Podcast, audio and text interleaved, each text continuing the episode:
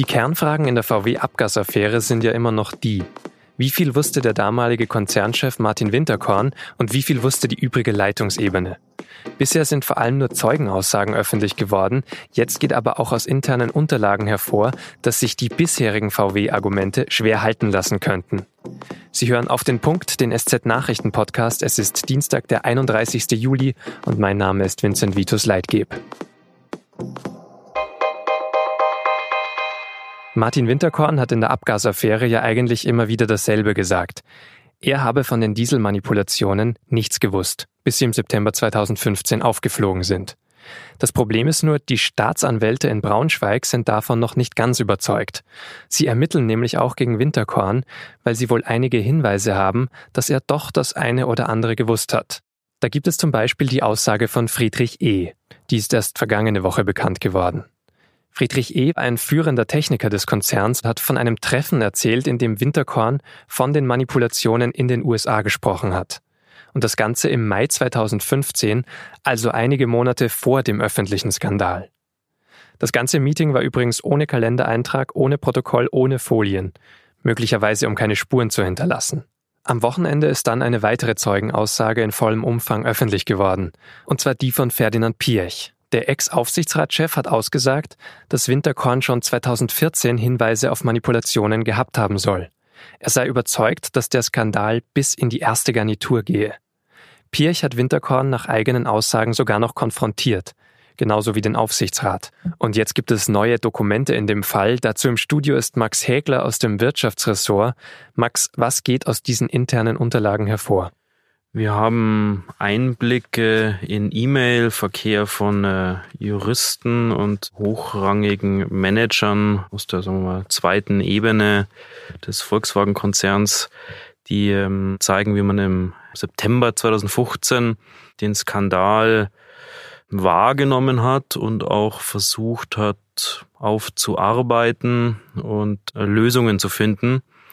Und dieses Material zeigt schon eine äh, zunehmende Aufregung und auch ein gewisses Chaos in Wolfsburg, in diesem größten europäischen Industriekonzern bei Volkswagen. Sind das jetzt die Dokumente, mit denen man beweisen kann, dass die Führungsebene um Martin Winterkorn schon vor den Anschuldigungen aus den USA Bescheid wusste über die Manipulationen? Beweisen kann man damit nichts. Es wird letztlich Sache der Gerichte sein. Wir sind ähm, ja auch keine Richter hier in der Zeitung. Wir sammeln Dokumente, die Hinweise geben. Aber die Hinweise sind äh, durchaus so, dass sie den Schluss zulassen, der Vorstand könnte oder sollte durchaus äh, gewusst haben, dass da etwas sehr Unangenehmes auf den Konzern zukommt. Es ist nun so, dass äh, Winterkorn, der ehemalige Vorstandsvorsitzende und auch Herbert Dies, der jetzige Vorstandsvorsitzende, der da, damals ähm, normales Vorstandsmitglied war, dass diese beiden ähm, im äh, Sommer 2015 diese Angelegenheit schon thematisiert hatten. Das ist nicht so, dass die dass ein völliges Nichtwissen äh, behauptet wird. Es geht eigentlich um die Dimension und die Einschätzung dieser ganzen Angelegenheit. Was relevant ist ähm, für den Börsenkurs, wenn ein Manager von Problemen weiß, sie aber nicht anspricht, dann ähm, verschweigt er etwas den anteilseigenen Aktionären und die können ihre Börsengeschäfte nicht mit diesem Wissen tun und damit ist dieser Vorgang vielleicht aktienrechtlich relevant. Das ist ja auch Teil eines Prozesses vor dem Oberlandesgericht Braunschweig. Da geht es ja um Schadensersatzzahlungen für Aktionäre in Milliardenhöhe. Wie schwerwiegend sind dann diese neuen Dokumente dafür? Es gibt einige Hinweise oder äh, naja, Dokumente, E-Mails, die über das hinausgehen, was äh, gemeinhin bekannt war. Und äh, die ähm, zeigen, äh, dass die Lage als brisanter eingeschätzt wurde, als ähm, ja, der Volkswagen-Konzern äh, bislang erklärt. Die haben gesagt, naja, es war Thema. Wir haben es besprochen mit US-Behörden damals im September 2015, auch davor. Jedoch habe man angenommen, es handele sich um einen regulären Behördenvorgang und übliche Angelegenheiten. Es gibt äh, Mails, in denen steht, wirklich hochrangige VW-Leute äh, mahnen an, dass wir dringend eine zentrale Steuerung benötigen in dieser Angelegenheit. Es werden auch Pläne geschmiedet mit Arbeitskreisen und Lenkungsgruppen. Wie man das äh, sogenannte ähm, Dieselthema ähm, am besten bearbeitet in den USA, auch gegenüber den Medien und gegenüber den Behörden. Die Frage natürlich, wusste das die erste Ebene, wusste das Martin Winterkorn damals, konnten sie einschätzen, dass es so gravierend ist und Milliarden kosten wird, dass sie schon früher die Aktionäre hätten informieren müssen. Das ist die Frage, die die Gerichte zu klären haben. Ja, es sind sehr deutliche Hinweise, dass sehr früh eigentlich schon oder früher als bislang ähm, angenommen dort ein Wissen vorlag. Und vielleicht noch zum Abschluss. Ich sind jetzt viele Zeugen Protokolle öffentlich geworden, auch in den letzten Tagen, äh, in der letzten Woche. Jetzt auch noch diese Dokumente, da kommt immer wieder etwas Neues raus. Wie sehr leidet dann die Glaubwürdigkeit von diesem Konzern noch weiter? Meiner Ansicht nach hat dieser Konzern ist schon auf dem Weg, sich zu ändern. Es ist es, äh, sind Angelegenheiten, die knapp drei Jahre her sind. Es hat ein äh, Managementwechsel stattgefunden, ähm, aber nicht bei allen, nicht alle Manager, die damals involviert waren, sind tatsächlich äh, gegangen. Es gibt noch weiterhin aktive. Insofern ist Volkswagen auf einem Weg zu mehr Transparenz und zu mehr Klarheit. Das glaube ich schon.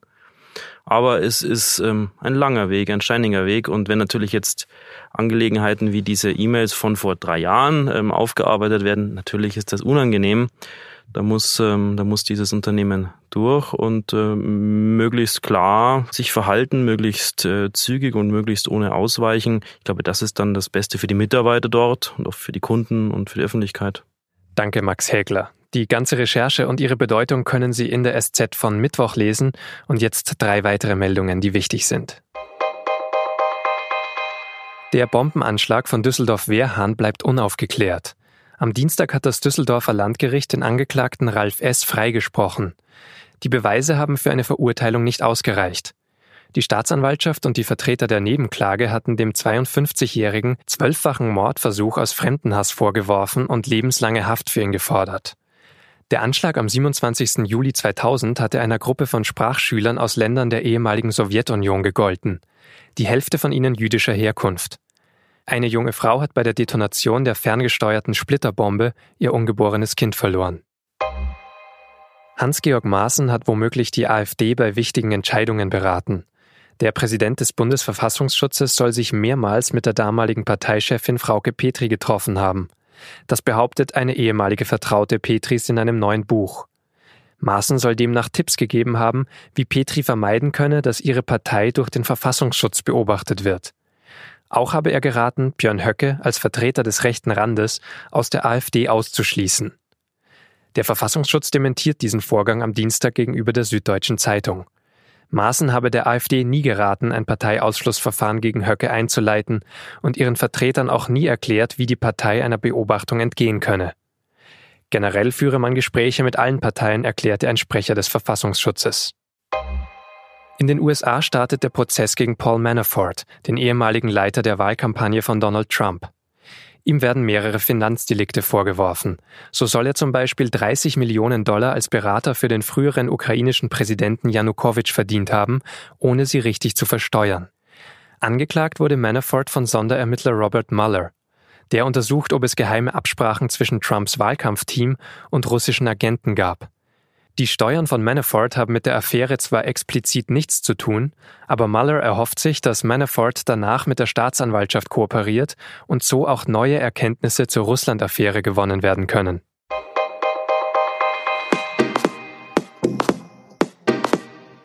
Das war auf den Punkt der Nachrichtenpodcast der Süddeutschen Zeitung. Redaktionsschluss war 16 Uhr.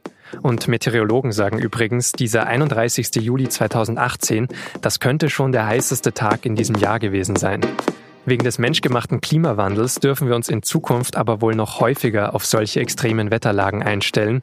Verdirbt einem das den Spaß an den warmen Sommerabenden? Darüber schreibt meine Kollegin Felicitas Kock auf sz.de. Den Link zum Text finden Sie in den Show Notes.